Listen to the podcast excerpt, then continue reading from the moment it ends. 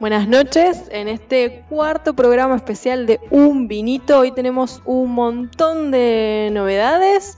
Vamos a estar charlando, obviamente, sobre los números de esta pandemia, eh, pero le vamos a dar lugar a una reflexión que surgió el día de hoy sobre la otredad. La pregunta que nos urge contestar, debatir o pensar es si la pandemia nos va a unir, que parece ser que es la voz que está predominando en los medios de comunicación, o recrudecerá el miedo a ese otro. Eh, pero antes de continuar con el programa, vamos a saludar a nuestro técnico y co-conductor, Sebastián. ¿Cómo estás esta noche? Muy buenas noches a todos. ¿Cómo les va?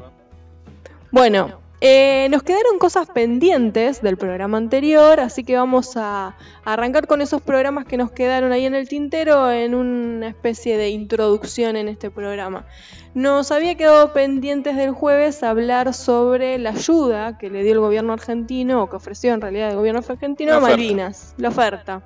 Que fue eh, rechazada por el pueblo malvinense, o los Kelper, mejor dicho. Contémosles a los oyentes de qué se trataba esa oferta ayuda humanitaria de, cualquier cosa que necesitaran, que abastece Londres, eh, pero bueno, dada la pandemia y la cercanía que tenemos justamente con el territorio malvinense, el gobierno argentino ofreció cualquier cosa que necesiten, de salud o abastecimiento.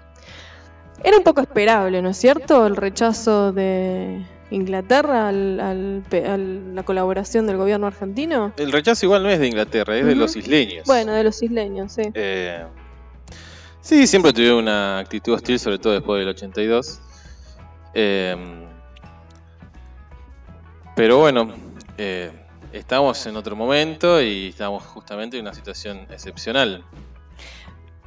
Me sorprendió, eh, debo confesar ante la audiencia que me sorprendió eh, la colaboración del gobierno argentino a... Son gestos diplomáticos. Sí, pero me sorprendió, digamos, era una respuesta esperada. Yo también diría, no, muchachos, dejen que me ayude, claro, dejen que me ayude quien, quien me posee, en todo caso, que Inglaterra. Bueno, este, teníamos eso pendiente y nos había quedado pendiente también em, charlar eh, una nota sobre una nota que nos mandó Miriam desde Giles, que es una entrevista que le hicieron a mm, eh, una gilense, pero que en este momento, ya hace dos años, está viviendo en Seiyan, es una mm, provincia de China. Estaba relativamente cerca del foco de la pandemia, ¿no? 500 kilómetros eh, de mm, Wuhan. Em, es como si la pandemia hubiese arrancado en San Clemente del Tuyú. Aproximadamente, exactamente. Bueno, lo interesante de la nota que nos trae, que nos trajo Miriam el jueves pasado para que podamos conversar, es una entrevista que le hacen em, a esta em, diseñadora textil egresada de la UBA, Pia Kelly, que, bueno, hace dos años, como decíamos, está viviendo en Seiyan, China. Lo interesante de la entrevista y de los datos que nos ofrece Pia, vamos a tomarnos esa confianza, em, esta diseñadora em, tiene relación con que describe minuciosamente lo que veníamos conversando ya de los programas anteriores respecto de el estado policial eh, digital. característico de China que lo habíamos traído al programa a partir de, de los relatos de Ham. ¿Querías decir algo? Te interrumpí. No. Bueno, el lo que es lo que dice en la entrevista y vamos a tomar unos fragmentos de la entrevista. Dice, el 27 de enero recibimos en nuestro edificio un informe que decretaba la cuarentena. China se movió rápido desde que se detectó. Ya a la semana estábamos aislados. Entre paréntesis, una situación un tanto similar a la que tomó Argentina, ¿no? Aislarnos bastante rápido. Sí, bueno, ellos igual ya estaban con la pandemia, la epidemia declarada, ¿no? Sí, la epidemia estaba declarada. El gobierno estableció que un solo miembro de la familia podía salir cada tres días por un máximo de tres horas solo para ir al súper y regresar a casa. Acá se cumple a raja tabla porque la sociedad confía plenamente en lo que dice el gobierno. Bueno, Han eh, decía exactamente lo mismo. Que explicaba por qué el éxito de estas medidas en, en Asia en general y no tanto eh, en Europa. Exacto, por la mm, eh, confianza que le tienen los ciudadanos al, Estado. ¿no? De hecho, en nuestro edificio se cerraron puertas y nos hicieron tramitar una credencial para poder circular. Otras medidas fueron que te tomaban la temperatura cada vez que entrabas y salías de cualquier lugar público, como un edificio o el súper, e incluso te desinfectaban el auto por completo. El otro día contábamos que todos esos datos de temperatura o de movimientos que hacía cada persona se subían en una aplicación y si vos habías estado en contacto o cerca de alguien que tenía una temperatura alta, te llega una notificación a tu aplicación en el celular. El ejemplo del estado policial eh, digital. digital. También los comercios redujeron sus horarios y personal. Acá estuvimos 10 días de cuarentena obligatoria. Y sigue la entrevista eh, y bueno, el periodista le pregunta cuál es la situación actual, ¿no? Dice, seguimos con barbijos y precauciones como el lavado de mano, pero las actividades son normales. El gobierno antes de levantar la cuarentena puso reglas estrictas. Hubo un control masivo de toda la gente que empezó a regresar a su ciudad. Estos tenían que estar 14 días en su casa aislados con un control sumamente extremo se ponía una banda en la puerta de la casa prácticamente clausurándola. Tenían controles diarios de personal del gobierno que venía a revisar la situación y lo digo conociendo un caso, un vecino de nuestro edificio estuvo así. Acá se ve claramente la impronta en el control que tiene el Estado, porque las medidas son muy rigurosas. Sí, eh, que bueno, que a ojos del pensamiento filosófico eh, tiene mucho de negativo, pero China hoy en día eh, muestra esto como el gran éxito para contener la pandemia. Bueno, pero si lo traspolamos a lo que la situación en Argentina, en algún punto, si bien se les pidió a los que ingresaban del exterior, sobre todo los países que fueron declarados peligrosos, em, si bien se les pidió que estuvieran en cuarentena, el gran problema, en algún punto que se tuvo, es que muchos de ellos que firmaron la declaración jurada y debían quedarse en cuarentena, hoy vemos a través de los medios, incluso funcionarios, que no se quedaron en cuarentena, le incumplieron. Y ahí tenemos un problema de contagio. Bueno, ahí está el debate, ¿no? Hasta dónde se va contra las libertades individuales y hasta dónde sí y no, ¿no? Conocíamos ayer, bueno, el caso de mm, eh, Bussi, que es funcionario en Salta, si mal no recuerdo, que fue a... Tucumán. Perdón, Tucumán, eh, que fue a mm, eh, las sesiones eh, sabiendo que venía de un país declarado eh, peligroso y no cumplió la cuarentena. Y después conocíamos la situación del intendente del Bolsón. Eh, fue una nota que salió en página 12 ayer, em, que viene, vino de Italia y no cumplió la cuarentena. De hecho, hubo vecinos que lo denunciaron, vecinos que pidieron, entendamos que el Bolsón es una localidad muy chica, ¿no? También, que pidieron no, mm, que no se publicara su identidad, pero que habían realizado la denuncia porque el intendente del Bolsón no estaba cumpliendo la cuarentena y dio positivo, al igual que Bussi, en COVID-19. Y hoy pasó lo mismo con el hijo del gobernador de Mendoza. Entonces, bueno, eh, parece ah, extrema. También con el hijo de Canigia. Lo detuvieron, lo, detuvieron y le confiscaron el auto. Por segunda vez lo, lo agarraron y entonces le confiscaron el auto para que deje de moverse. entonces parecen extremas las medidas de China, pero eh, dado los resultados, fueron medidas apropiadas.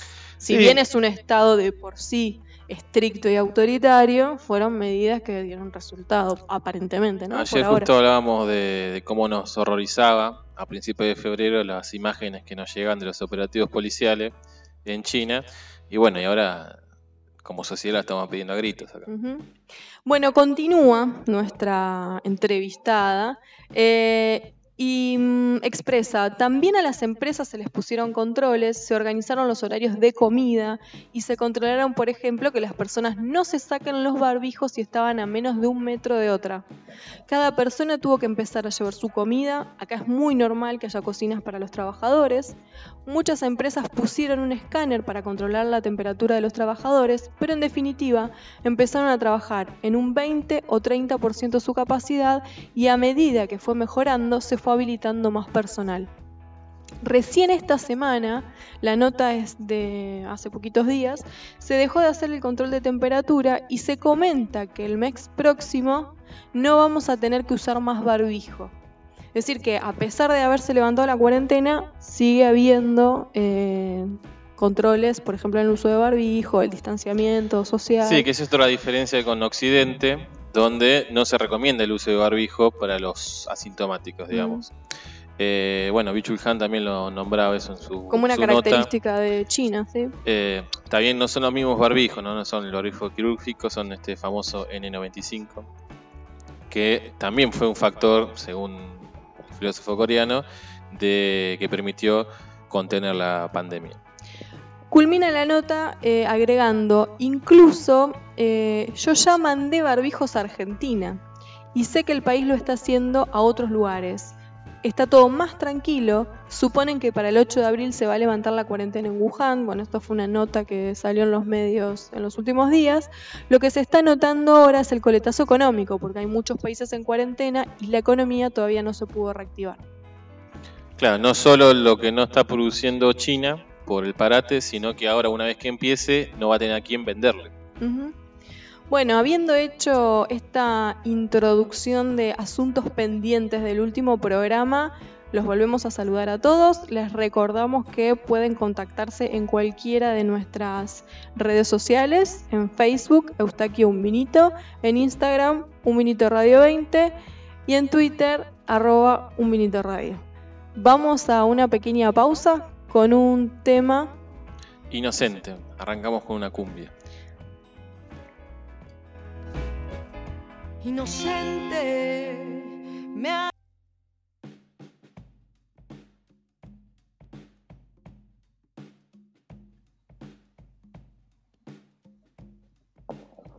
Arrancamos este primer bloque después de un tema hermoso de la Delio Valdés que le recomiendo a todos escuchar. Antes de empezar con los datos nacionales e internacionales de la pandemia COVID-19, vamos a mandar los saluditos que mandamos todos los programas. Saludos a Constanza, eh, a Verónica, que nos está escuchando desde Luján. Se está expandiendo, un vinito. Em, le mandamos saludo a Lucila, a Victoria y a Esteban que también nos están escuchando. Le agradecemos a Lucila que nos Em, aclaró una información que dimos el día jueves sobre el chino que cazaba Pokémones. Nos ah. aportó un dato crucial y es que el chino es de nacionalidad argentina. Así que no es chino. Así que no es chino. Eh, un argentino. Y también le mandamos saludos a Florencia Chena, que también nos está escuchando desde su casa en Mercedes. Eh, y también a la familia Nicolini de Rose, que nos están escuchando todos juntos, supongo, mientras cenan. Un saludo a todas las niñas que están en esa familia. Los extraño. Cuando se pueda hacemos eh, reunión de nuevo. Bueno, datos nacionales e internacionales. Arrancamos con los internacionales, ¿qué te parece? Bueno. ¿Sí? Vamos a ir al mapita que nos mantiene informados en tiempo y forma, valga la redundancia. Eh, el país que se puso a la cabeza de esta pandemia es Estados Unidos. No podían ser menos ellos. No podían ser menos y además sorprenden la actualización de datos minuto a minuto, a diferencia quizás de otros países como nuestra Argentina que da todos los días información, pero a tal hora Estados Unidos está manteniendo actualizadas sus datos eh, minuto a minuto. En este momento en Estados Unidos hay 123.311 casos de contagio de COVID-19. Casi 20.000 casos más que, que ayer. Exactamente. Y ya supera por 40.000 China. En muy poquitos días, lo superan dos días. Eh, fallecidos, 2.211. Un Estados Unidos que sigue con ese posicionamiento de Trump de no... Ambiguo, porque por momentos eh, llama a las fábricas a, a hacer respiradores, por otro lado sigue diciendo que parar todo es imposible, que sería peor hacer eso, que morirían más gente por una crisis económica que por el- la enfermedad. Eh, como que trata de dejar contento a todo el mundo. No, y bueno, eh, tiene elecciones Trump. No sabe cómo manejar la comunicación porque tiene que quedar bien con Dios y con el diablo, ¿no es cierto? Si quiere ganar elecciones. Se ve que esa es la estrategia. Con un candidato peronista como Bernie Sanders que está proponiendo un ingreso universal para todos los norteamericanos. Somos tendencia, claramente, en Argentina. Si nos vamos eh, al continente europeo, Italia sigue incrementando sus casos de contagio. Pero son optimistas. Hoy Son- lo que leíamos son optimistas porque supuestamente los casos van bajando. Pareciera ser que más alegre, no sé, a pesar de toda su historia. 92.472 casos de contagio. Lo que sorprende es la cantidad de fallecidos porque supera los 10.000. Eh, Italia que conocía, no, eso no fue en Italia, que conocíamos la historia de, eso fue en Inglaterra. Yo estoy con que fue Italia. La historia de la, Esta joven de la 16 joven años, de 16 que sí. lamentablemente murió sin antecedentes de patologías, lo que demuestra que no, no hay que seguir los consejos de Bolsonaro de que es un resfrío o una gripecita. Nos sorprendía el caso de esta adolescente en Inglaterra por la edad, porque no tenía antecedentes previos y por supuesto por el relato que hace la mamá. Lo triste de la historia, por supuesto que es el fallecimiento de esta niña, pero eh, también eh, la prohibición de poder despedir al- a su hija. Entonces la mamá relata con mucha angustia eh, cómo la llaman de urgencia del hospital porque bueno entra en crisis em, su hija eh, y se dirige a la clínica con em, la hija mayor eh, para poder despedirse en ese momento porque después no hay sepelio. Que recordamos que en Argentina tampoco los sepelios están suspendidos. Con lo cual son informaciones que nosotros traemos a la radio, son duras, son crueles, generan angustia, pero al mismo tiempo nos recuerdan la importancia de hacer lo único posible en este momento para evitar la expansión del coronavirus, que es quedarse en casa, los que podemos quedarnos en casa. Eh, y colaborar con todos aquellos trabajadores que tienen que seguir saliendo. Así que bueno, son noticias difíciles incluso de comunicarlas, porque a uno mismo le generan angustia. Sí, también. Pero bueno, nos pensar, debatimos esto, ¿no? eh, si una pálida atrás de otra, ¿no? Como- Pero bueno, no deja de Es ser el- la realidad. No deja de ser la realidad, es el contexto, pero nosotros consideramos que es importante eh, hacer énfasis en estas pequeñas noticias que circulan alrededor de la pandemia, porque son una medida eh, para que nosotros podamos reflexionar que eh, tenemos que quedarnos en casa. Por el momento es lo único que se conoce. Em, en el caso de España, eh, que también es otro de los países que ha incrementado eh, bastante el contagio, los casos de contagio, Y que aclaran que todavía no llegan al pico, como sí en Italia, así que en España podemos esperar que los siguientes días sigan creciendo la cantidad de contagios y de muertos. En España hay en este momento más de 73.000 contagiados y eh, alrededor aproximadamente 6.000 fallecidos. Es una cifra... Ya eh, superó por el doble a China. Sí, sí, ya superó por el doble a China. Nos volvemos al continente americano y bueno, en, en América del Sur tenemos el caso de Brasil. Que hay que seguirlo. Hay que seguirlo así de cerca. Creo que el, el hombre que más deseos de que tenga coronavirus en el mundo es Bolsonaro. Creo que todo el mundo está esperando que den la noticia que Bolsonaro tiene coronavirus. Y en algún punto sería una manera de frenar. Justicia eh, poética. No, sí, sería una manera de frenar las actitudes irresponsables Ya le que está pasó teniendo al Premier inglés. ¿no? Exactamente, ya le pasó al Premier inglés. Y al suministro de salud, como colmo, ¿no? Como paradoja. Eh, a ver si de esa manera es la que le provoca empezar a tomar otra actitud. Y empezar a tomar otra actitud, no por su eh, futuro político, que es lo que menos nos interesa, todo lo contrario, pero sí por los eh, ciudadanos y los compatriotas brasileros. Eh, porque bueno, ahí hay gente que está sufriendo la pandemia y las medidas irresponsables de Bolsonaro. Sí, ayer llamó a desobedecer a los gobernadores y organizó una caravana por la capital de Brasil con sus simpatizantes para generar mayor contagio. La respuesta de los ciudadanos eh, a estas medidas que toma Bolsonaro es cacerolazos y también empezaron a haber saque- saqueos. Sí, lo, lo mismo que, En que no habíamos dicho en. Italia también. En el sur de Italia hoy se están dando, se dieron saqueos, sí. Sí, como que se generaliza, ¿no? Fue una cuestión aislada, pero que el miedo del gobierno es que se generalice esa situación. Bueno, Aclaramos que el sur de Italia es la zona más pobre, ¿no? del país. por lo tanto ahí tendría un problema grave políticamente, pero también es un problema grave en términos sanitarios, porque es un montón de gente que se está movilizando, que justamente no es lo recomendado para evitar la propagación del virus. En este momento Brasil eh, tiene 3.900 casos de contagio y 114 fallecidos. Em, en Argentina los datos de hace 10 minutos se actualizaron. El Ministerio de Salud informó em, que hubo en el día de hoy 55 eh, contagios nuevos. En el análisis de los porcentajes, la mayoría em, son extranjeros, digamos, perdón, eh, son em, turistas que vinieron del extranjero O contactos Eh, cercanos. o contactos cercanos. El nivel de porcentaje de eh, contagio local es eh, poca por ahora. Y de bueno, hecho hubo- esperamos que se mantenga, ¿no es cierto? Eh, 50 men sí, casi 50 casos menos que ayer. No, 40, 40. Sí, sí.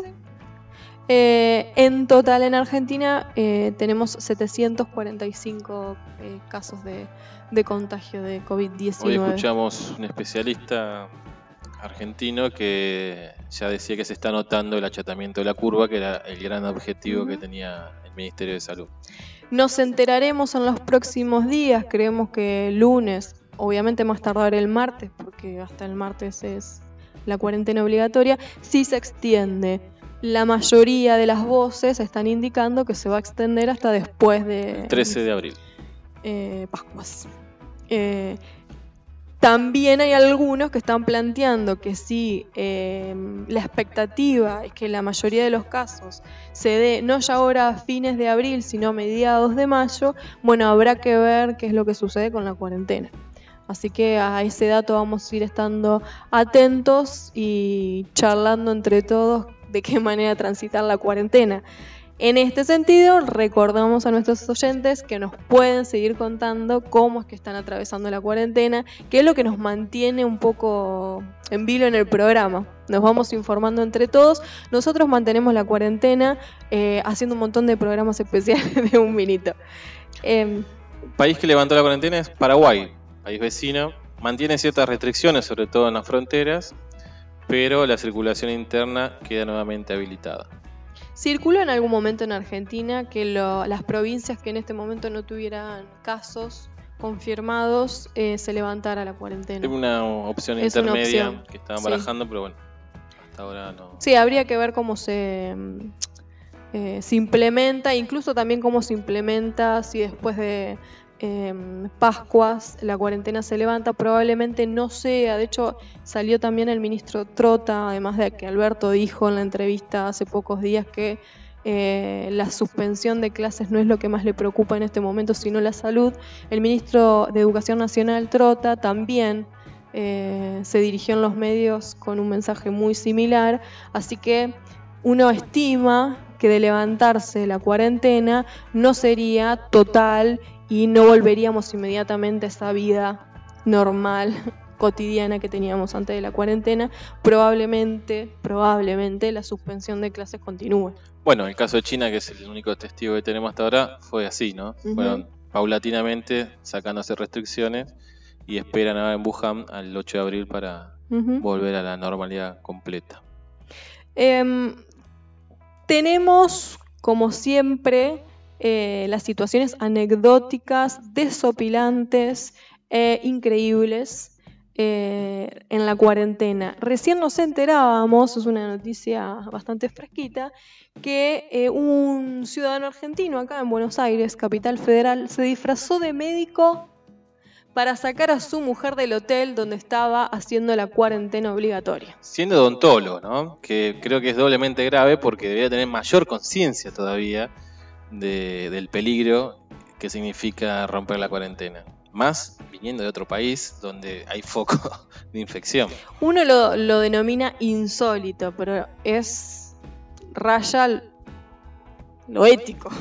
Sí, acá viene esa cuestión de que hablábamos antes, ¿no? El debate este hasta dónde el Estado puede avanzar contra otras personas, hasta dónde no. Eh, cuando uno ve semejante cuestión ridícula y absurda, es como que te dan ganas de que lo metan preso ya. Pero bueno, hay que tratar de calmarse y entender que, bueno, que puede estar desesperado, no sé, que extrañaría demasiado a su mujer, no sé cuál será el argumento que tenga para hacer semejante tontera. Alberto dijo que iba a ser inflexible con los que eh, no cumplieran con la cuarentena y el, y el aislamiento obligatorio. Veremos qué decisiones toma la justicia porque estos casos inmediatamente se judicializan. Veremos al respecto.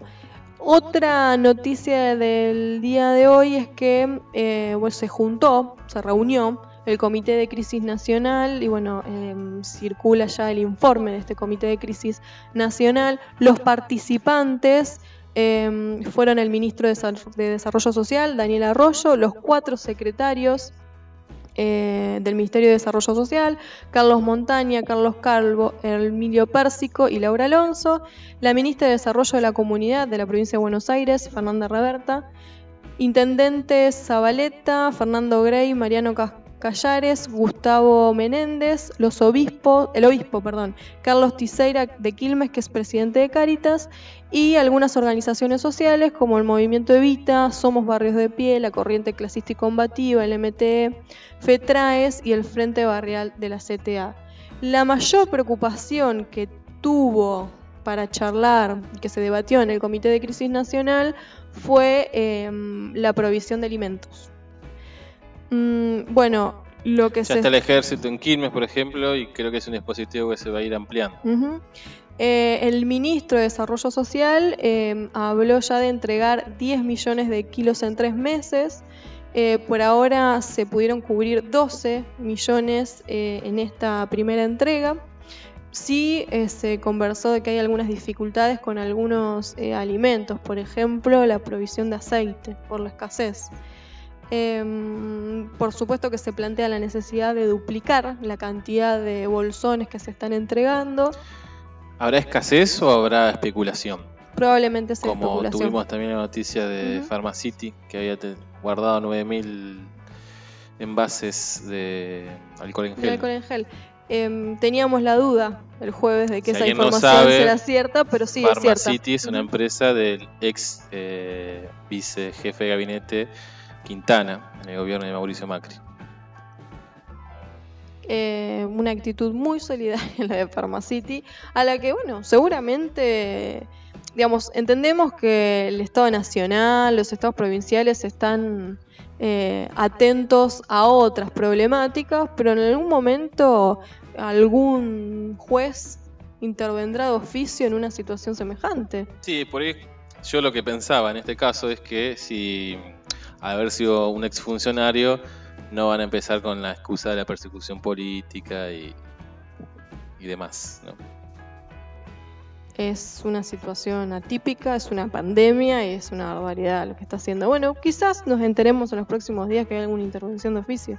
Sería mm, Se descubrió por un control de Loable que se ¿sí? haga. Eh, mm, ante la escasez se, se hizo un allanamiento y se encontraron estas 9.000 unidades que rápidamente empezaron a estar en los locales.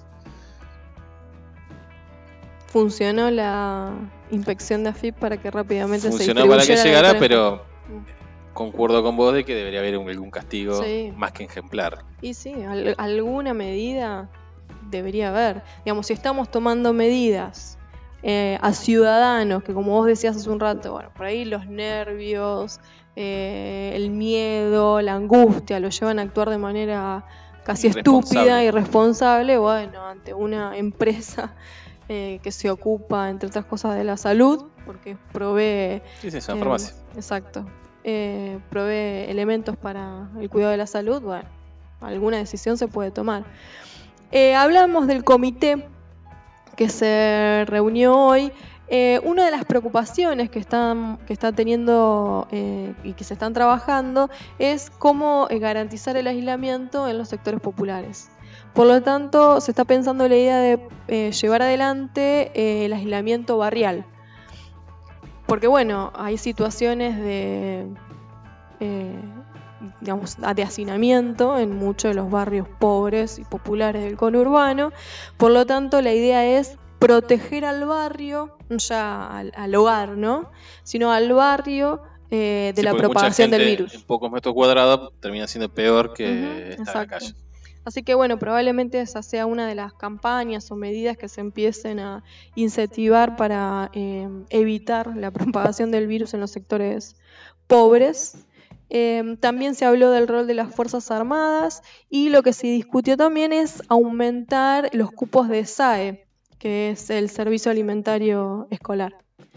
Em, lo que se plantea es poder eh, repartirlos cada 15 días y garantizar el alimento de las familias cada 15 días y distribuirlos. Sí, acá, por ejemplo, se está haciendo por semana. Eso está, se está entregando a los chicos que ya tenían su lugar en los comedores.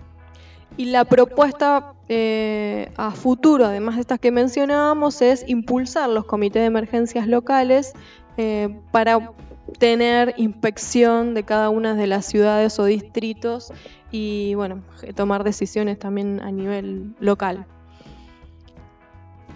Tenemos un tema en este bloque que es eh, titulado Ecofascismo.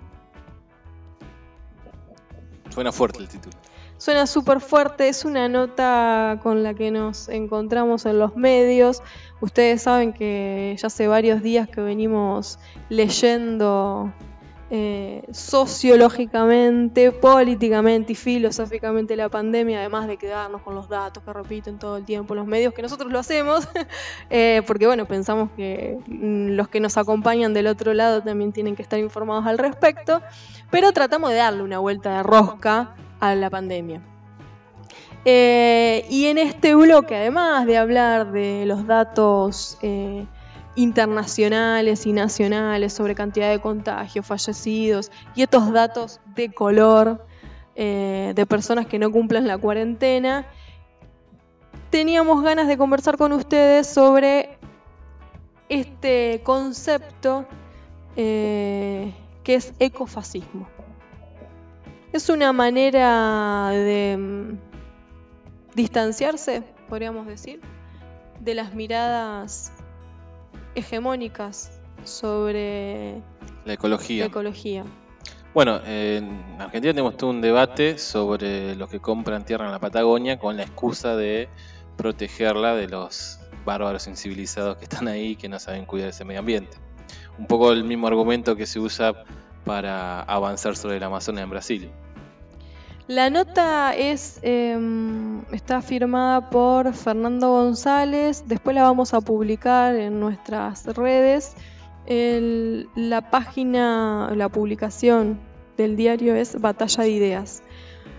La nota surge un poco en respuesta a, esta, a estos comentarios que circularon desde la cuarentena en muchos de los países del mundo y cómo que nosotros estemos en el aislamiento provocó que la eh, naturaleza esté más feliz. Que la naturaleza esté eh, resurgiendo, digamos. Cómo se limpió el cielo en China, cómo eh, se limpió el agua en los canales de Venecia, cómo los animales empiezan a habitar otros territorios.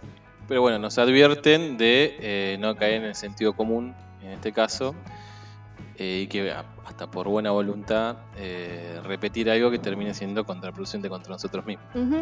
Esta idea lo que mm, critica es el concepto del que el, ser que, que el ser humano, todos nosotros, los que hablamos en este programa y lo llevamos adelante, los que nos están escuchando del otro lado, somos los responsables de la crisis ambiental. Una idea que la verdad que tiene bastante auge, no solamente a raíz de la pandemia, sino previa a la pandemia, de que somos los seres humanos el principal enemigo del medio ambiente.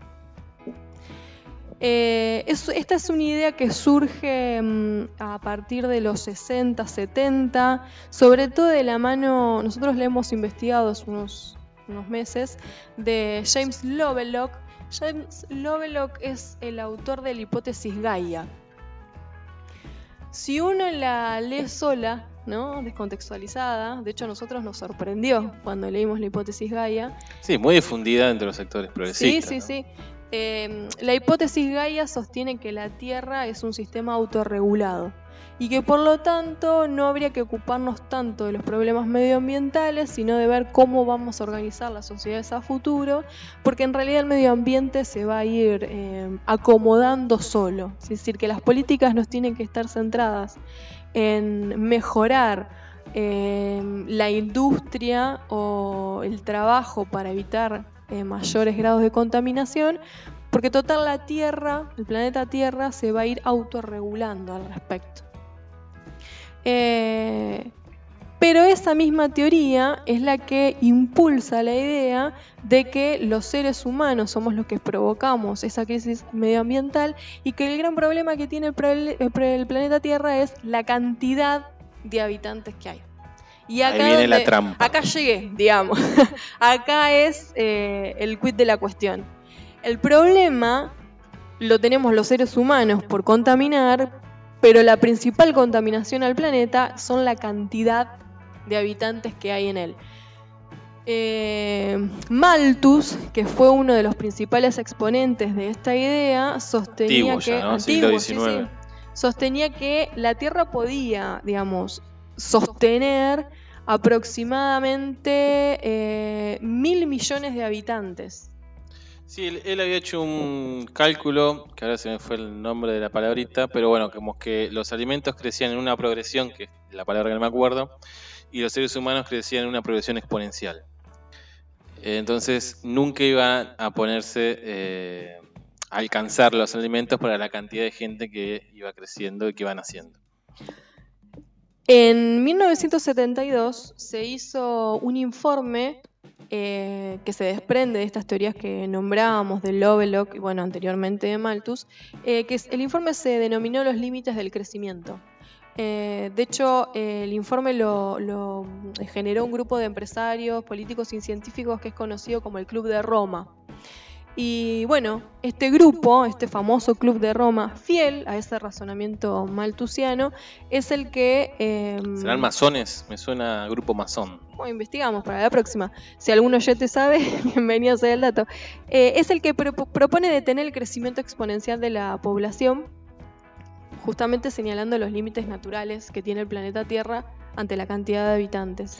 Entre paréntesis, los antiabortistas tienen como argumento esto que eh, el aborto es parte de estas políticas maltusianas que quieren controlar la población por estas cuestiones económicas, básicamente. Bueno, compartimos algún señalamiento. Em, entonces, ¿Qué es lo que se plantean desde, digamos, desde esta mirada eh, ecologista que se distancia de estos ecofascismos? Eh, bueno, es justamente que el principal eh, solucionador del problema justamente es el ser humano. Y que en todo caso lo que tenemos que poder ver, desnaturalizar y problematizar es cómo el modo de producción, o sea, el capitalismo, es el que genera en la crisis medioambiental. Siempre el capitalismo. Todos los problemas que analizamos llegamos a la conclusión que el problema es el capitalismo. Es que estamos eh, mirando muchos autores marxistas. Eh, y sí, exactamente. A ver, Eh, es cierto que el modo de producción, hoy lo conversábamos en, la preproducción del programa, es cierto que el modo de producción está realizado y ejecutado nada más y ni nada menos que por el hombre. Eso es una realidad, eh, digamos, eh, indiscutible. Pero ese modo de producción al mismo tiempo genera subjetividades y genera un modo de trabajo. Y es ese trabajo en el que nosotros nos vemos envueltos sin poder eh, entenderlo, sin poder eh, desnaturalizarlo, es ese trabajo el que termina generando la crisis ambiental. Sí, digamos, hay como nivel, distintos niveles de responsabilidad. Es lo mismo alguien que no separa la basura en su casa uh -huh. a los empresarios que apoyan a Bolsonaro y presionan para que la economía siga funcionando a pesar de una pandemia. Uh -huh. Eh, entonces, esta idea de que hay que mm, achicar eh, el crecimiento exponencial de la población, en la nota se asocia obviamente con la pandemia. ¿Por qué? Porque entonces la pandemia vendría eh, a solucionar lo que ya no solucionan aparentemente otras crisis sociales y económicas. Digamos, a ver, el mundo tiene crisis sociales y económicas, guerras que obviamente implican el fallecimiento de miles o millones de personas. Eh, sí, el hambre. El hambre, por eso eh, crisis económicas, ahí va, que genera también un descenso poblacional. Y ahora este nuevo suceso, que es la pandemia, que está generando también eh, fallecimientos, por lo tanto, eh, descenso demográfico de la población.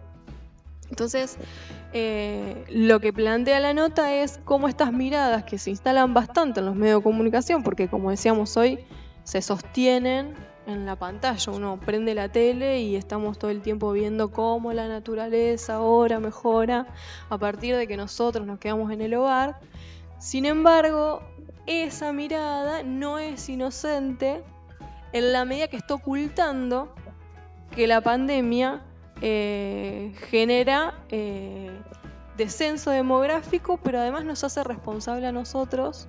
Sí, no le pone nombre y apellido al responsable real, uh -huh. que es el sistema de producción. Exactamente.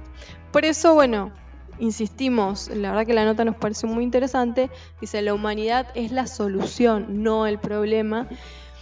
Plantea el autor de la nota que esta mirada eh, se asemeja bastante a la que sostienen Jóvenes por el Clima, que es una asociación o agrupación eh, de jóvenes en Argentina.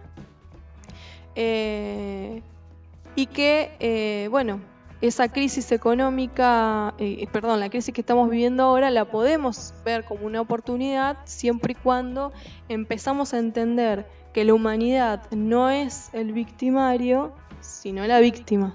Y la víctima de un modo de producción capitalista. Tan víctima como el medio ambiente. Exacto. Nosotros en el programa piloto o cero. Eh, o el programa cero, habíamos traído una nota que eh, en este artículo se retoma, que es una nota de marinera, Marina perdón, Aysén de revista Anfibia, que justamente señala que eh, la pandemia, o por ejemplo esta cepa de COVID-19, es producto de la aniquilación de ecosistemas, en su mayoría tropicales, arrasadas por, por, plantar monocultivos a escala industrial, es decir, que es consecuencia de las actividades económicas propias eh, del modo de producción capitalista. Alejada de las explicaciones más conspirativas que hemos dado en sí, los programas exactamente. anteriores. Bueno, es un, una mirada economicista, si se quiere, eh, de las crisis medioambientales. Eh, Señala, un dato muy curioso, que incluso eh, la situación podría agravarse con el calentamiento global, porque muchos científicos aseveran eh, el peligro que, inminente que podría darse de derretirse eh, el suelo que está en permanente los hielos eternos. los hielos eternos, que están al norte de Rusia, Alaska, al norte de Canadá, y el océano glaciar ártico, porque allí ¿no? Eh, estarían condensados eh, diferentes virus y bacterias, por ejemplo el anthrax, la gripe española u otros. Que el anthrax lo conocimos después de la crisis del 11 de septiembre. El 11 de septiembre. Uh -huh. Eh, empezaba, va, ya había empezado, pero se consolidaba esta idea de guerra biológica con el antrax, la carta Sí, de antrax. seguimos con la línea de conspiraciones, era una autoguerra de Estados Unidos para seguir extendiendo el estado de excepción que charlábamos el otro día también. Bueno, la verdad que la, la- la idea de esta nota podría recontra seguir porque podríamos estar, digamos, hablando de cuál es la idea de trabajo. Si lo que nosotros hacemos hoy en día y que consideramos trabajo es realmente trabajo o es explotación dentro del capitalismo y qué idea tienen algunos filósofos sobre el trabajo. Estás muy zurdo. Sí. Pero bueno, esta idea del trabajo como eh, vínculo con la naturaleza y de realización del hombre a través del trabajo que tiene Marx. eh, en- Igual trabajo viene etimológicamente de tortura. Bueno, está bien. Sí, Por sí, eso sí. muchos marxistas o progresistas utilizan la palabra labor. La labor, sí, exactamente. Eh, bueno, podríamos seguir eh, debatiendo, pero queríamos traer la nota para que eh, sigamos pensando la pandemia desde otra perspectiva eh, y ver cómo muchas de las noticias que circulan en los medios y que, bueno, en este momento es más que notoria, eh, también tienen una vuelta de rosca y la podemos ver desde otro lugar. Digamos, des- desestructurarla esa noticia. Eh, bueno, Bueno, vamos a una pausa. descansamos un ratito con qué tema. Vamos a escuchar El imbécil de... Perdón, perdón, perdón. Estaba equivocando ya como últimamente me está pasando. Vamos a escuchar Believer de Imagine Dragons. Antes del tema, eh, vamos a dar las gracias a Lucho Cota que nos está escuchando y que ya está organizando un lechón con un vinito eh, para cuando la pandemia nos permita salir de nuestras casas. Pero que se termine rápido la pandemia. sí, es esa la novedad. Bueno, gracias. Muchas gracias.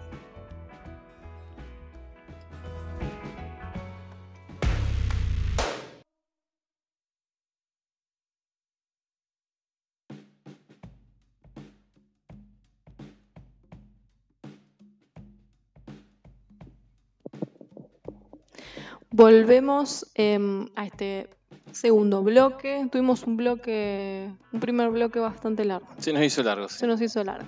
Y en este bloque tenemos. Es la cuarentena, ¿no? Es la cuarentena. Las gan- tenemos ganas de charlar con alguien. Esa sería la cuestión.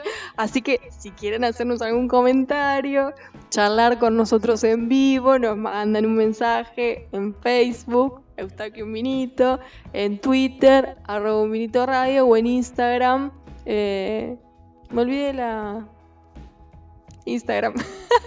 No lo tengo a mano. Bueno, ya lo, ya lo decimos, Instagram. Un minito radio, Instagram. ¿No es cierto? Un vinito radio 20. Un vinito radio 20, esa me faltaba. Bueno, perdón por el olvido. Eh, me había quedado mm, colgada con la idea de que teníamos ganas de charlar con alguien. Eh, o por WhatsApp. Algunos oyentes tienen nuestros WhatsApp. Eh, dentro de poco tendremos un WhatsApp de la radio específicamente. Bueno, bloque 2, que es el eje de nuestro programa, es el momento eh, filosofando del programa El tema del día. el tema del día, que son preguntas que nos venimos haciendo en este aislamiento social. No hacemos otra cosa que pensar. Nos encanta pensar. Y nos empezamos a preguntar, eh, también a raíz de las noticias que circulan en los medios, Además de esta idea que se instalaba, que se instala, mejor dicho, que hablábamos en el bloque anterior de la naturaleza y cómo la naturaleza está mejorando, que es una de las ideas que se instaló en los medios de comunicación, también se instala la idea de que probablemente luego de la pandemia eh, tengamos tendencias mucho más solidarias e incluso, por ejemplo, los medios locales, digamos argentinos, felicitan al pueblo argentino por su solida- solidaridad.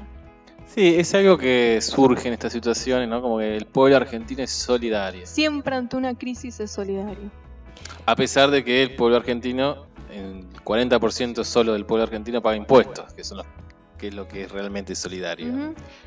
Nosotros como buenos pensadores molestos nos preguntamos cuánto de veracidad tendrá esta afirmación. Inmediatamente nos acordamos del texto de Hunt que traíamos el jueves de la semana pasada, donde este filósofo surcoreano en realidad lo que plantea es que probablemente después de la pandemia se eh, Fortalezca el se fortalezca o el sistema capitalista y con él el individualismo. Por lo tanto, esos lazos de solida- solidaridad que algunos eh, anuncian después de la pandemia no sería tal. Entonces nos empezamos a preguntar, por ejemplo, ¿qué nos pasa cuando en el medio del aislamiento social tenemos que salir a hacer un, al supermercado o a la farmacia, solo a los lugares que se puede salir, y nos encontramos con algún amigo, con un conocido, con algún vecino, digamos otro conciudadano.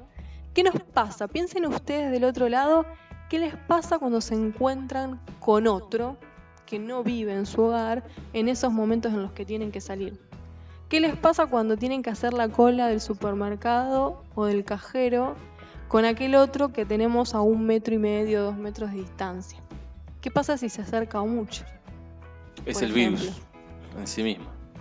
¿Qué sensación nos provoca ver a los trabajadores informales que en este momento, por obvias razones, por su situación económica, no pueden sostener, como lo sostenemos nosotros bastante cómodamente, el aislamiento en nuestros hogares? Incluso, ¿qué nos pasa con eh, los turistas de clase media alta que vinieron del extranjero a traernos el virus. ¿No? Entonces, la idea que se nos, la pregunta que se nos instaló es ¿qué nos pasa con ese otro en el medio de una pandemia? Pero siempre, siempre que nos pasa con ese otro. Y la idea de crear siempre a ese otro, ¿no? Cuando vemos ahora al gobierno y la oposición como eh, mancomunados, hoy veíamos una nota que decía que Macri ordenó eh, o sugirió a sus seguidores, a sus dirigentes políticos, cerrar filas con el gobierno, ¿no? Eh, la famosa grieta parece que queda suspendida por lo menos por este otro, que en este caso ni siquiera podemos ver, que es el, el virus, ¿no? Eh, y yo me acordaba un poco de esto, eh, comparándolo con la situación de Malvinas, ya que hoy hablábamos también de esta ayuda rechazada por los Kelper. ¿Qué pasó en ese 1982, que ahora estamos a, a pocos días de conmemorar el 2 de abril? Como en ese momento también parecía que las divisiones entre los argentinos y la oposición a esta terrible dictadura quedaba como diluido por este enemigo común que en este caso eran los ingleses. Como, como sociedad vamos generando estos otros, estos enemigos también en alguna manera, eh, para sentir esta cuestión de solidaridad o de hermandad o... eh, sí, de lazos de solidaridad entre, cada persona que vive dentro de, de la sociedad. El otro es una figura propia de la modernidad. Hoy decías, siempre volvemos al capitalismo. En definitiva, es una producción propia del capitalismo. El otro y la necesidad de categorizarlo al otro. Y el otro siempre es una amenaza, porque es una manera de diferenciarme. Sí, de parte desconocido, ¿no? Es como una reacción, a pesar de que somos supuestamente muy inteligentes, evolucionados y racionales, la, primera reacción ante lo desconocido es casi violenta, ¿no? O de rechazo. El otro genera rechazo y violencia justamente por ser un otro.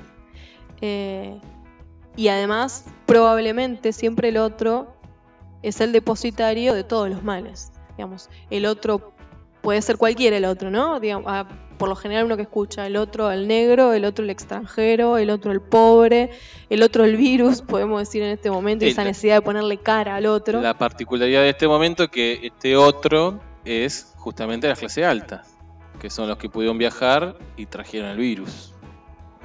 interesante porque por lo general el otro es aquel vulnerable, ¿no? El otro es, ah, digamos, un otro en la medida que es inferior a quien lo está definiendo. Y en este momento eh, podría llamar la atención que el otro no es tan vulnerable. O eh, queda al descubierto también que el posicionamiento económico eh, no nos resguarda de una posible vulnerabilidad como una pandemia. Igual yo el otro día escuché un testimonio del- de una de estas personas que repatriaron y que está en cuarentena. Me conmovió cuando dijo que tenía que lavar su baño todos los días. Fue fuerte escuchar eso. Como cualquiera de nosotros. Eh, Digamos, en esos momentos, como hablábamos o hoy, no lo hace, es un cochino. pero como hablábamos hoy de lo que genera, ¿no? La gente que viola la cuarentena, lo que genera algunos líderes, es- aparece ahí lo peor, ¿no? De uno y el otro automáticamente se transforma en un enemigo completo, ¿no? Porque el otro es el depositario de todos los estigmas, prejuicios y estereotipos que puede haber. Tal vez a este muchacho le parecía tan horroroso lavar su propio baño porque nunca lo hizo, ¿no? No vamos a justificarlo, pero sí tratar de entenderlo. Bueno, a veces la comprensión, entre paréntesis lo digo para no irnos por las ramas, pero a veces la comprensión tiene un límite. No, bueno, comprender es una cosa, es poder describir por qué se da eso, y otra cosa es poder justificar si está bien o está mal. ¿no? Eh, para mí son dos discusiones distintas. Con el otro podemos tener dos actitudes. Una de esas actitudes es la tolerancia. Vamos, en la historia se han registrado muchos sucesos en el que el otro directamente es eliminado. En términos más bien democráticos, la actitud que podemos tener frente al otro es la tolerancia o la Que también es hospitalidad, que también es engañosa, ahora lo vamos a conversar, o la hospitalidad. O aceptación, también se podría decir, Sí. Eh, en lo distinto. en lo distinto, la aceptación de lo distinto. ¿Estaría más cerca de la tolerancia? La aceptación No, de lo por el aceptar es no me generas un miedo, no te veo como un enemigo, solamente sos distinto a mí. Pero caso. estás ahí, que es un poco lo que le genera la tolerancia. Pero no sé si estás ahí. Para vos no es lo mismo. Mira, la tolerancia sería... eh, No me gustás, pero te banco. Claro, ¿no? te soporto. De hecho, eh, tolerar tiene esa... Es aguantar, dice Capuzotto. Es aguantar, tiene esa acepción, te soporto, ¿no? Eh, digamos, le doy entidad al otro como otro distinto, inferior, y lo aguanto, lo soporto, lo tolero, ¿no? Cuando... Es como el tengo un amigo negro. Sí, sí, está ahí, digamos, está ahí. Eh, pero no se lo incluye a ese otro realmente. Porque la inclusión verdadera, en tal caso, sería la hospitalidad. Y acá entra en juego qué relación tenemos con el otro. Porque la hospitalidad sería brindarse al otro sin eh, pedir nada a cambio. Porque en la medida que yo espero algo de ese dar, tengo una visión muy economicista de mi vínculo con el otro. Eso yo lo puedo ver, por ejemplo, en una relación amorosa. Si del otro espero algo a cambio y espero ganar algo, entonces mi mirada del amor en realidad es economicista porque lo que quiero es ganar. Y el otro ya pierde entidad del otro porque pasa a ser un objeto Un medio. un medio para que pueda cumplir mis deseos, satisfacciones, expectativas, etc. Si Ahí no- podíamos volver a que el capitalismo Sí, sí, media impera- estas relaciones por y supuesto. es culpable de la creación de este otro o este medio. Al crear subjetividades, el mundo en el que vivimos, ya harto definido en este programa como modo de producción capitalista, eh, impera en cualquier vínculo, incluso en el amoroso, muchas de estas acepciones. Bueno, el otro es el que a cambio me tiene que dar algo. Y si yo doy, pero no recibo nada a cambio, y eso me frustra, entonces estoy entendiendo al otro como eh, un objeto que tiene que darme algo. Y en esa mm, ecuación, el otro pierde categoría de otro, porque lo estoy desdibujando. Sí, es- todo esto hace pensar que la tesis de Sisek eh, no es errónea o al menos no va a ser así, sino que la pandemia lo que va a hacer justamente es separar más a las personas, más parecido a lo que dice Agamben, ¿no? Eh, se va a reforzar este individualismo porque el otro es un posible portador del virus que me va a enfermar, a mí o a los míos. Por eso es difícil en un contexto eh, como este, post pandemia, pensar eh, la idea de que tengamos la actitud de ser hospitalarios con el otro, que es recibir, recibir sin esperar nada a cambio. Eso es ser hospitalario. Tendremos que organizar alguna campaña para tratar de desterrar esto, ¿no? Eh, animate, abrazá, algún eslogan así. Sí, implica igualmente un cambio no solamente cultural, sino eh, simbólico, digamos, de la manera de pensar al otro.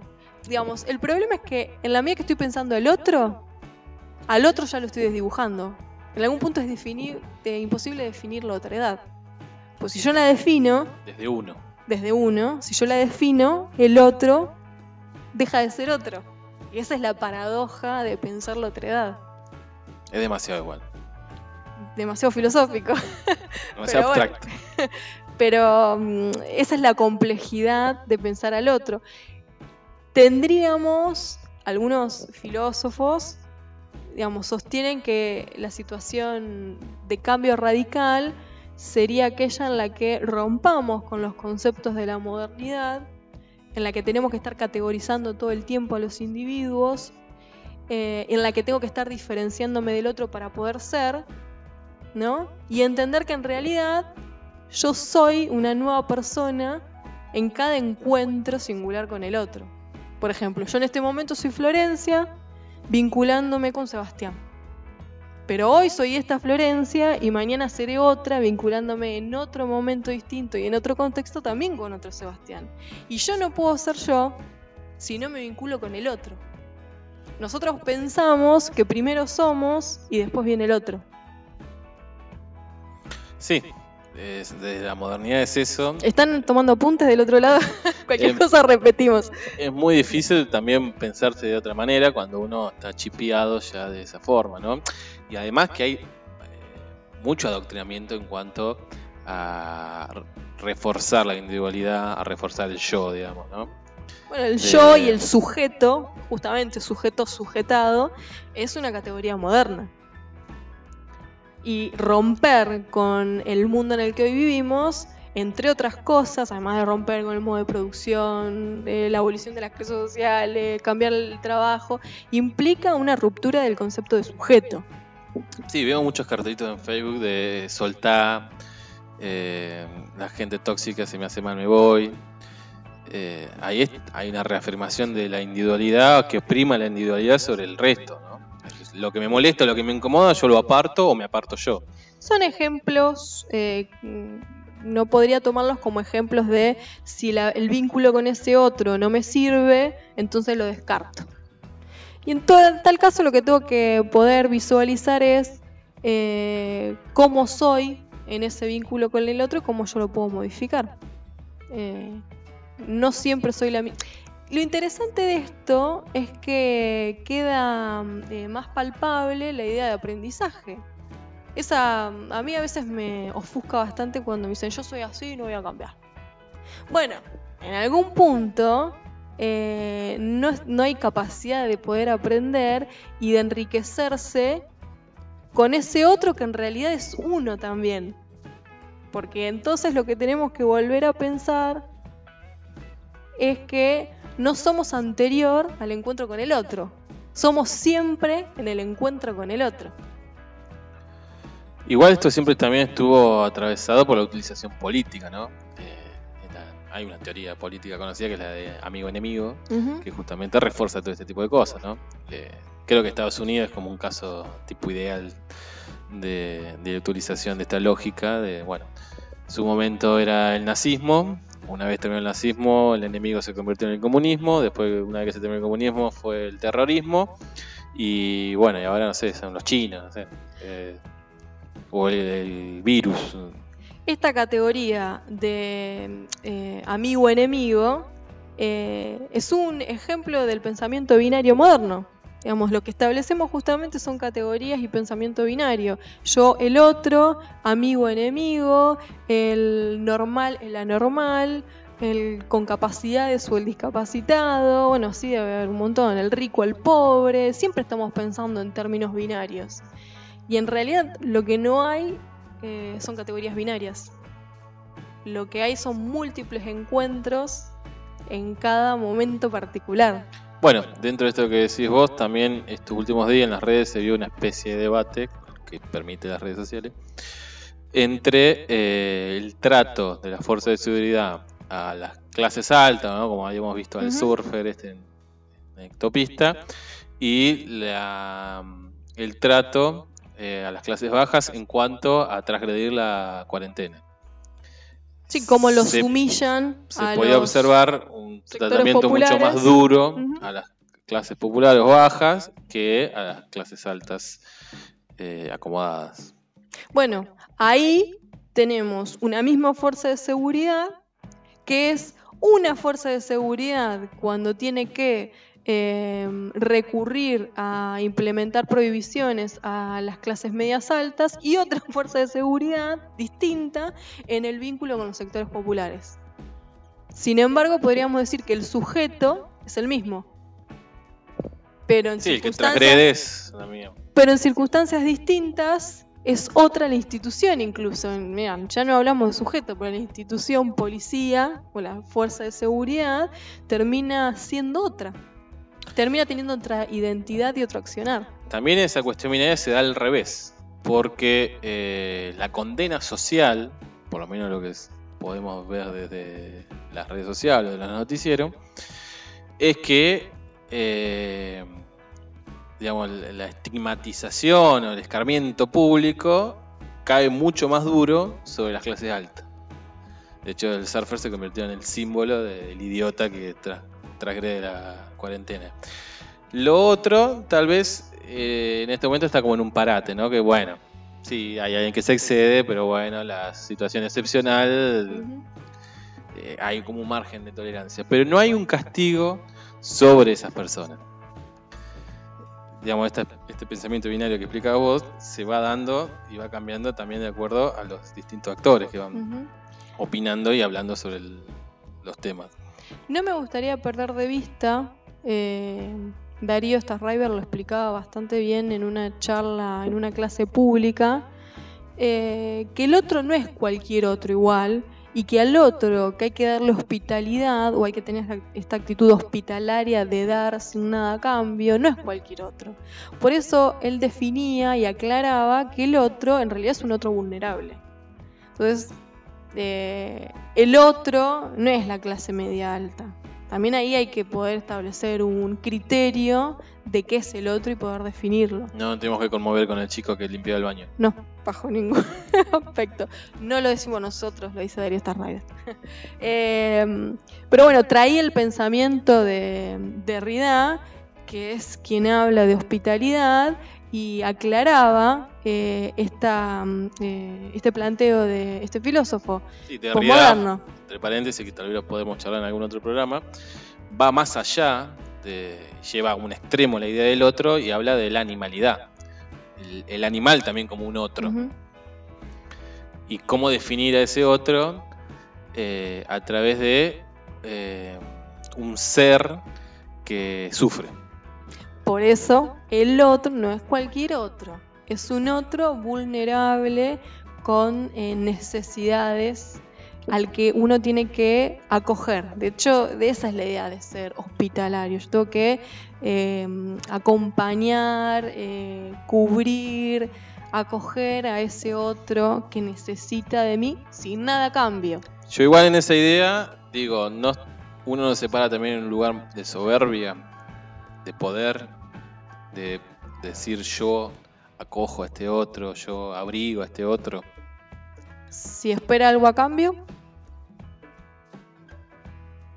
Sí, eh, no sé si por esperar, sino por el solo hecho de mostrar que puedo hacerlo. Pero esa muestra va a ser desinteresada. Y pero en el momento que lo está mostrando, no sé si es interesado. Pero vos tenés, podés tener actitudes humildes. La falsa humildad. No, ¿por qué falsa humildad? A mí me hace ruido esa idea de, de que yo doy abrigo al vulnerable. Porque es tan vulnerable y yo no soy tan vulnerable. No hay un plano de igualdad, digamos. No, la igualdad no es una categoría que exista, filosóficamente hablando. De hecho, Lucho somos, día a día en mi vida para conseguir la igualdad en todos los ámbitos de la vida. somos iguales justamente porque somos diferentes. Lo explica esta River en el programa, eh, en su clase pública, eh, no, en Mentira la Verdad, justamente en el programa El Otro, y lo que explica es esta idea. Somos iguales, ¿no? Porque somos diferentes. Si no, seríamos lo mismo. No iguales. Sí, está bien. Eh, Sería de vuelta a volver a lo que dijimos el otro día. Y el otro pierde entidad de otro. entre el plano de la práctica y el plano de las ideas. ¿no? Para un militante político, la igualdad es el horizonte. O debería ser el horizonte. La vuelta de rosca que podríamos darle, me acuerdo en este momento de un em, eh, pensador eh, argentino, un pedagogo que es Scliar, eh, que debate mucho sobre la idea de inclusión en la escuela, pero más allá de esto, él se hace un planteo filosófico y dice, somos en diferencia. Entonces el otro no es diferente a mí. En la medida que somos en diferencia, yo no sé quién primero es el diferente. Por eso el cambio tiene que ser simbólico, eh, semiótico, tiene que ser un cambio de pensamiento. Así como hoy nuestro pensamiento está estructurado en términos binarios, si lográramos, exacto, si lográramos pensar eh, el mundo de esta nueva manera, donde ya no hay un yo y un otro, sino un nosotros en todo caso, eh, ni siquiera nos discuti- discutiríamos el término de hospitalidad porque entonces no hay alguien que hospeda al otro, ¿no? Estoy recibiendo al otro, Como a mí mismo. exactamente, sin exigirle nada a cambio.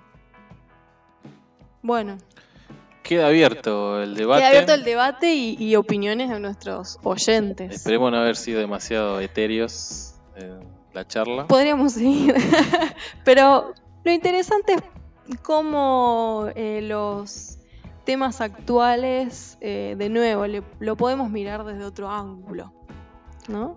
Eso es lo rico o lo que tratamos de sacarle de rico a, a la situación angustiante y desesperante que estamos viviendo. Sacar belleza de este caos, dijo Cerati. Pero nos vamos a ir con otro tema, ¿verdad? Justamente, ya que estamos hablando del otro, vamos a escuchar El imbécil de León Gieco que nos habla de, de cómo se crea ese otro en el capitalismo, ¿no? Esa idea de la marginalidad. Ya volvemos.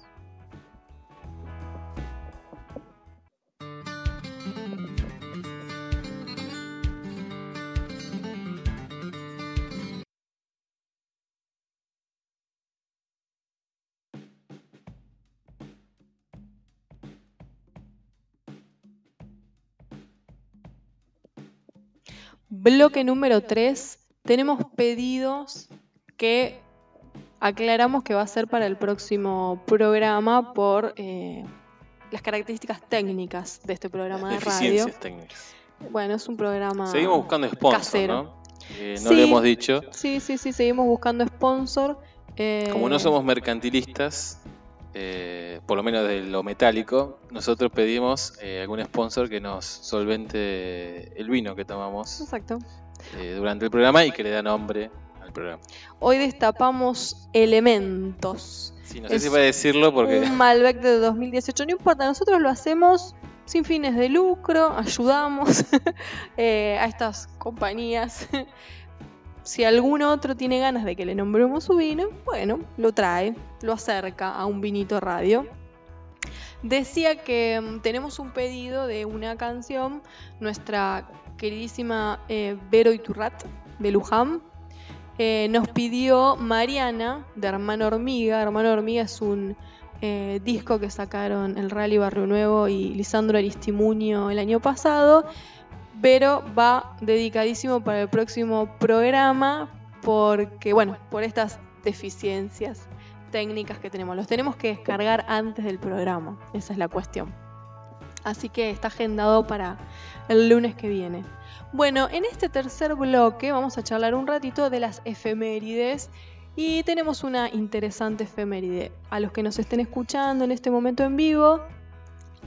Antes de empezar con las efemérides y descontracturar un poco lo que veníamos hablando, acá nos pasan una conclusión o un pensamiento de acuerdo a lo que veníamos diciendo que dice que el fundamento de la autoridad vulnerable también es peronista y o cristiano o al revés.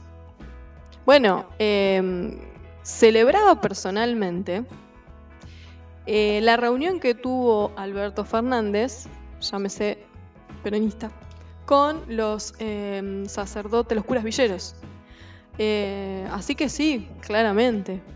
bueno, Darío Starriver, en este programa al que vengo haciendo alusión, que cualquiera lo puede googlear y tiene acceso a sus clases, justamente dice, la patria es el otro. Frase acuñada por. Frase acuñada por el kirchnerismo.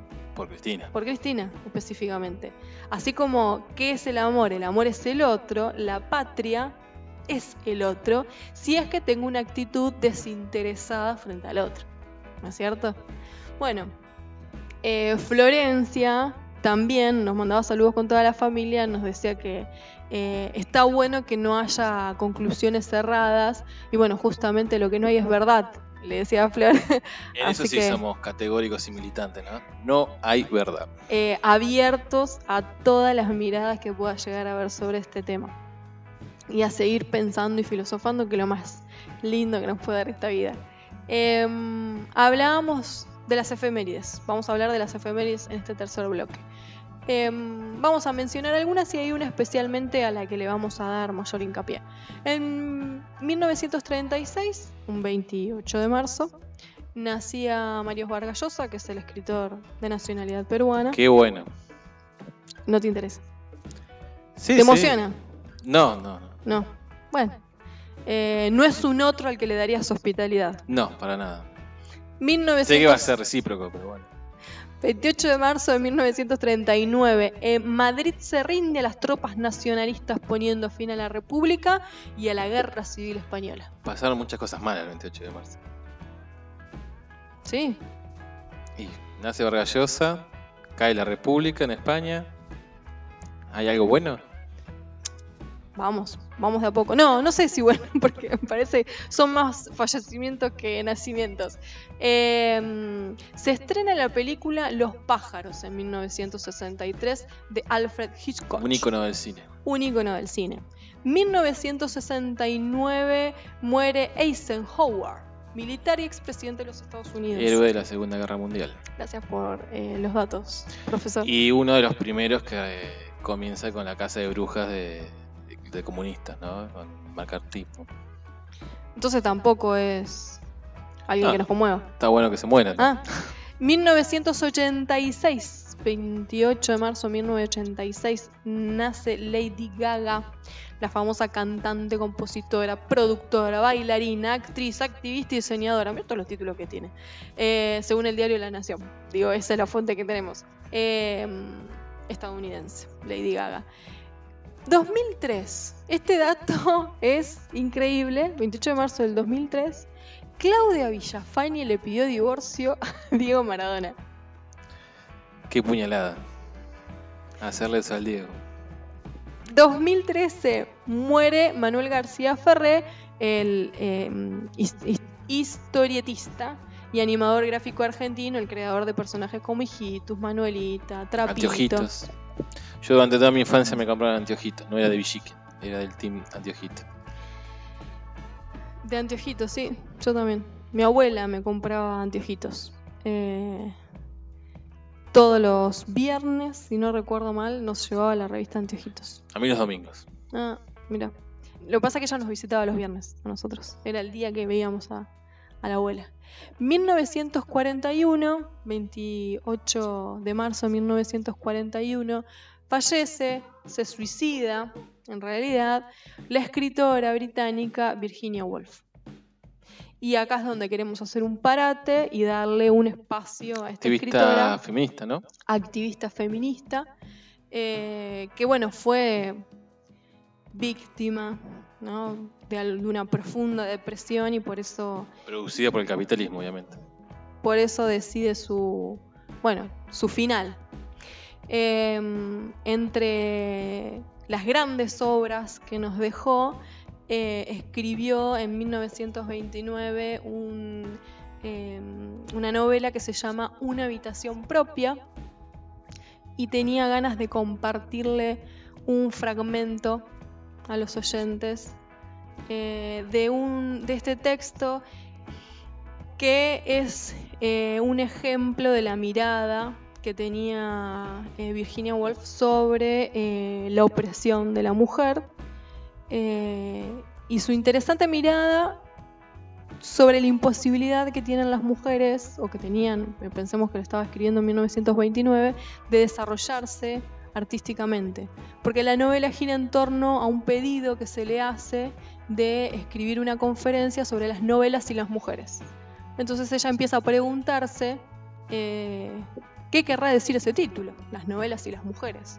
Si es posible que las mujeres creen, escriban novelas, eh, si significa definir qué es ser mujer, si significa eh, analizar cuántas novelas escribieron las mujeres. Bueno, y a raíz de, su, de una investigación que hace en la novela, ella tiene algunos párrafos que quisiera compartirles. Para ello invito a que todos los oyentes escuchen, solamente escuchen, es un momento de escucha, de tranquilidad y escucha, no vamos a hablar tanto. El poeta pobre no tiene hoy día, ni ha tenido durante los últimos 200 años, la menor oportunidad. En Inglaterra, un niño pobre no tiene más esperanzas que un esclavo ateniense de lograr esta libertad intelectual de la que nacen las grandes obras literarias. Exactamente, la libertad intelectual depende de cosas materiales. La poesía depende de la libertad intelectual. Y las mujeres siempre han sido pobres, no solo durante 200 años, sino desde el principio de los tiempos. Las mujeres han gozado de menos libertad intelectual que los hijos de los esclavos atenienses. Las mujeres no han tenido, pues, la menor oportunidad de escribir poesía. Por eso he insistido tanto sobre el dinero y sobre el tener una habitación propia. Sin embargo, gracias a los esfuerzos de estas mujeres desconocidas del pasado, de estas mujeres de las que desearía que supiéramos más cosas, gracias, por una curiosa ironía, a dos guerras, la de Crimea, que dejó salir a Flores Nightingale de su salón, y la Primera Guerra Mundial, que le abrió las puertas a la mujer corriente unos 60 años más tarde, estos males están en vías de ser enmendados. Yo creo que si vivimos aproximadamente otro siglo, me refiero a la vida común, que es la vida verdadera, no a las pequeñas vidas separadas que vivimos, vivimos como individuos, y si cada una de nosotras tiene 500 libras al año y una habitación propia, si nos hemos acostumbrado a la libertad y tenemos el valor de escribir exactamente lo que pensamos, si nos evadimos un poco de la sala de estar común y vemos a los seres humanos, no siempre desde el punto de vista de su relación con ellos, sino de su relación con la realidad, si además vemos el cielo y los árboles, o lo que sea en sí mismos, si tratamos de ver más allá del coco de Milton, porque ningún humano debería limitar su visión, si nos enfrentamos con el hecho, porque es un hecho, de que no tenemos ningún brazo al que aferrarnos, sino que estamos solas y de que estamos relacionadas con el mundo de la realidad, y no solo con el mundo de los hombres y las mujeres. Entonces, llegará la oportunidad y la poetisa muerta, que fue la hermana de Shakespeare, recobrará el cuerpo del que tan a menudo se ha despojado, extrayendo su vida de las vidas de las desconocidas que fueron sus antepasadas, como su hermano hizo antes que ella, nacerá. En cuanto a que venga, si nosotras no nos preparamos, no nos esforzamos si no estamos decididas a que cuando haya vuelto a nacer pueda vivir y escribir su poesía, entonces no podemos esperar porque es imposible. Porque yo sostengo que vendrá si trabajamos por ella y que hacer este trabajo, aún en la pobreza y la oscuridad, merece la pena. Nos vamos con este aporte de Virginia Woolf Nos vamos a la pausa. y una canción de Las Crudas, que es una banda cubana. Bueno, cubana que ahora vive en Estados Unidos. Una banda de hip hop. Yalote, tema dedicación, dedicado a todas las mujeres del mundo. del cuento colonialista, no te cojas para eso, chata, deja esa falsa vista.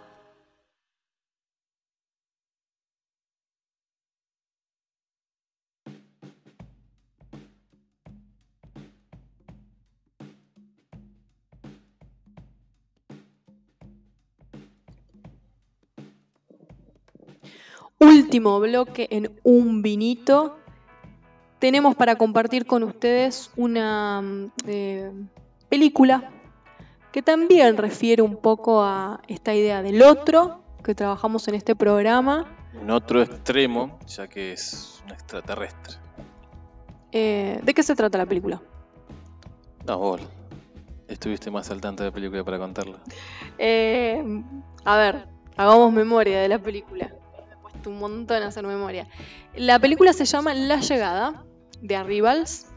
Es una película eh, que cuenta la historia de extraterrestres que llegan al planeta Tierra. Eh, por supuesto que se piensa que esa llegada es una amenaza. Justamente hay un otro desconocido al que uno le tiene miedo. Y em, se convoca a la mejor especialista en lingüística del mundo, que va a ser la protagonista de la película. ¿Por qué se convoca a esta lingüista? Para que se pueda comunicar con los extraterrestres. Y la película aborda, en ese sentido, eh, cómo el lenguaje define nuestras maneras de pensar, por un lado, las Tesis de Chomsky, que hemos estado nombrando, que a pesar de que se equivocó en su diagnóstico de la pandemia, en esto parece tener razón. decíamos, el lenguaje, la idea del otro y también eh, la idea de tiempo, porque es muy interesante cómo la protagonista descubre que en realidad para estos extraterrestres, estos visitantes del planeta Tierra, no hay distinción entre pasado, presente y futuro. Una concepción circular del tiempo, Exactamente, una concepción que es circular del tiempo. comprensible a la hora de aprender su lenguaje. Eh, es una visión del tiempo que necesita, digamos, la necesitó comprender esta lingüista para entender cómo se comunican y cómo entienden el mundo. Después pasan otras cosas en la película que hacen a la filmación, por ejemplo, que la eh, que también filosóficamente uno lo podría pensar, eh, que la protagonista junto con otro colaborador que le ayuda a intentar comprender los mensajes que le dan los extraterrestres, eh, empieza a, a poder ver cuál es el futuro. Entonces entiende que no hay posibilidad de causalidades o de azar y que el futuro está condicionado previamente. Sí, no sé si está condicionado previa- previamente, sino que eh, ves el futuro de lo que vos estás haciendo ahora. Si vos modificás lo que haces ahora, ves otro futuro. Eh, lo, que, lo interesante que plantea en cuanto a la concepción del tiempo es que futuro, presente y pasado sucederían como al mismo tiempo. Y podés sentir y vivenciar eh, los tres estadios. El tiempo es eh, una concepción que en la película se puede ver claramente. Eh, y después, esto que hablábamos del lenguaje y la idea que transmite la película es cómo el lenguaje condiciona nuestra manera de pensar, ¿no? Hablábamos en el capítulo sobre la otredad en el bloque, mejor dicho, sobre la otredad, que decíamos que el cambio radical tiene que ser lingüístico, simbólico y hasta semiótico. Bueno, un poco la película viene a reflejar esto, que nuestro lenguaje eh, está determinado o determina al mismo, digamos, es eh, las dos cosas al mismo tiempo, está determinado y determina nuestra manera de ver el mundo. Entonces eh, se visualiza en la película dos maneras de ver el mundo y el tiempo en este caso como concepto filosófico específico totalmente distintas, la de los extraterrestres eh, y la de los terrestres.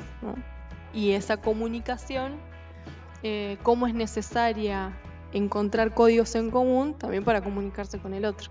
Sí, de hecho, eh, el regalo que traen los extraterrestres justamente es su lenguaje. Y dejan como señales en 12 puntos eh, del mundo para generar la unión de la humanidad.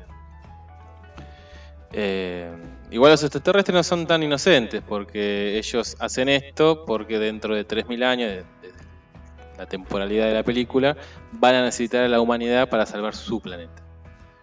Por eso vienen a darnos este regalo. ¿Y les da otros mensajes, además de ese? Digamos, ¿les deja otra enseñanza? El lenguaje. A la hora de aprender el lenguaje, los seres humanos eh, adoptan la capacidad de poder ver el futuro o vivenciar el futuro.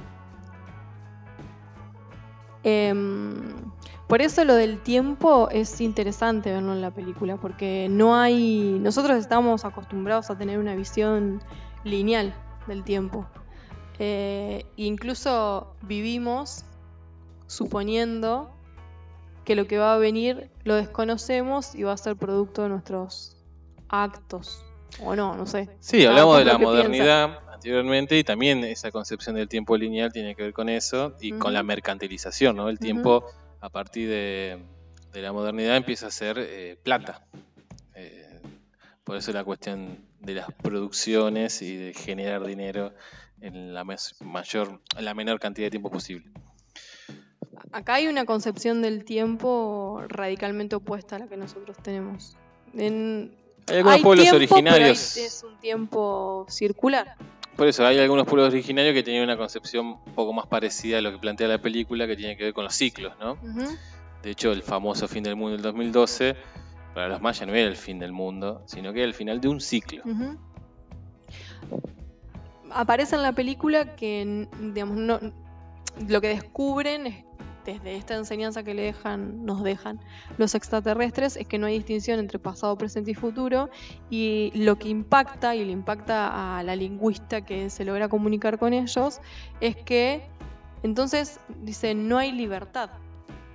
porque nosotros como no sabemos lo que va a venir suponemos la existencia previa de libertad. Podemos hacer lo que nosotros eh, deseamos. ¿no? sin entrar en los detalles que en realidad no somos verdaderamente libres porque estamos condicionados por el mundo en el que vivimos, la libertad absoluta no existe, pero bueno, en las concepciones que nosotros manejamos cotidianamente, uno supone que es libre en la toma de decisiones y que lo que vaya a ser a futuro no está condicionado más que por las decisiones que uno toma. Bueno, de hecho, en ese punto hay un conflicto entre, con su pareja por eh, el uso de esa libertad que permite entender este lenguaje. ¿Cuál es el conflicto? Que le dice lo que va a pasar con su hija y su pareja se molesta por esto. Por eso, es, le impacta tanto esta novedad de la noción del tiempo eh, que comprende entonces que la libertad no existe, porque dice, si es posible observar el futuro directamente y con precisión, lo que no hay lugar es para una causalidad incondicionada. Por lo tanto, no hay libertad. Somos, eh, digamos, somos víctimas, no, es la palabra correcta que quiero usar, pero de ese tiempo eh, circular eh, que está presente en nuestra nuestro entorno, en nuestra realidad, en nuestra dimensión. Estamos atrapados. Claro, estamos atrapados por ese tiempo circular, exactamente. Bueno, otra cosa que deja en claro la película, que también con lo que veníamos charlando, es que los líderes del mundo entienden esta amenaza y reaccionan en consecuencia, de una manera violenta. Bueno, la protagonista tiene el desafío de poder evitar eh, esa violencia hasta lo desconocido, como ante la imposibilidad de avanzar rápidamente en, en una comunicación, entienden que hay que destruirlo. No se sabe por qué, solamente por ser desconocido y no por comunicarse. Por eso la película nos impacta de lleno en la medida que nos, eh, nos pone a pensar una idea diferente de tiempo y también la importancia del lenguaje y del otro. Si al otro no lo conozco, eh, si el otro me significa un enemigo y si con el otro no me puedo comunicar, entonces el otro es, eh, un, es pausible de ser exterminado. Esa sería la idea, ¿no? Sí, es eh, loco de alguna manera definirlo, de que siempre sea la salida la cuestión de la amenaza, ¿no? de convertir lo desconocido en un enemigo. Ante la duda es un enemigo y por ende estoy justificado de destruirlo. Porque es, configura una amenaza el otro. Y la importancia de la comunicación. Comprender al otro deriva entonces en la posibilidad de aprender del otro, porque de hecho los protagonistas y la película nos termina dando un nuevo mensaje del tiempo y de la importancia de disfrutar al máximo lo que está sucediendo y que es esto lo que tenemos. Eh, nosotros suponemos que somos libres, pero en algún punto ya nacemos sabiendo que vamos a morir. Bueno, en este caso podríamos llegar a saber cuándo sería y eso de alguna manera también nos libera. Eh, podríamos preguntar a nuestros oyentes qué harían si supieran con exactitud eh, su fecha de caducidad. Lo que pasa es que no vivimos suponiendo que eso no va a llegar y en realidad... eh, El autoengaño. Ya, es un autoengaño, pero en realidad eh, nosotros nacemos, que esa es la ironía de la vida, ¿no? Nacemos ya sabiendo que vamos a morir. En es, y ahí eh, lo interesante de la película, pensándolo de esta manera, es que podemos eh, distribuir nuestra energía de otra manera. No ya pensar, digamos, no ya utilizar nuestra energía en lo que va a venir, sino en lo que es, lo que está haciendo y lo que está transcurriendo. Porque lo que va a venir ya sabemos qué es. No sabemos cuándo, ¿no? Y quizás si lo supiéramos actuaríamos de otra manera, porque suponemos que eso está ya lejos. Bueno, un poco la, una de las moralejas que nos deja la película es justamente eso, ¿no? Que a pesar de que pueda haber un final triste o trágico, no significa que no se pueda disfrutar del mientras tanto, o del transitar eh, es- esa vida, básicamente. Y depositar nuestra energía en ese transitar y no en pensar eh, qué es lo que va a ocurrir o cómo tengo que organizar mi vida eh, o, o buscar cuál es el sentido de la vida. Porque en realidad justamente lo que no tiene sentido es la vida. Entonces si depositamos toda nuestra energía en buscarle sentido a nuestra existencia, estamos perdiendo el tiempo justamente. Porque la vida no tiene sentido, porque nacemos para morir. Entonces ahí hay una pérdida. Es fuerte la aclaración igual, ¿eh? que la vida no tiene sentido. Es- es- sí, ese es el- un, plo- un problema filosófico. Eh, la ironía de la vida es que justamente tiene fin. Entonces no hay sentido en la vida si naces para morir. ¿Cuál es el sentido de vivir entonces? Eso justamente tiene un lado positivo. Aunque uno... Saca presiones. Claro, aunque uno eh, a primera vista encuentre en esa afirmación eh, algo negativo o angustiante, en realidad la provocación debería ser todo lo contrario. Porque al tener plena estamos- conciencia, claro, exactamente, al tener plena conciencia que la vida no tiene sentido, bueno, entonces transcurramos el hoy, digamos, el momento. Lo mejor posible. Exactamente. No, no estemos pensando qué hago, qué no hago, para qué me relaciono con tal, para qué me relaciono con tal otro, qué estudio, qué... Hagamos eh, en el mientras tanto la realización de nuestros deseos. Y no le busquemos la vuelta a la vida y nos est- estemos preguntando todo el tiempo. eh, porque no tiene sentido, justamente. Eso nos puede llevar a, utilizar más ricamente nuestro, nuestro día a día. ¿Y cómo lo podríamos relacionar con la pandemia? La pandemia nos viene a, a mostrar en vivo y Carne en directo viva. la muerte.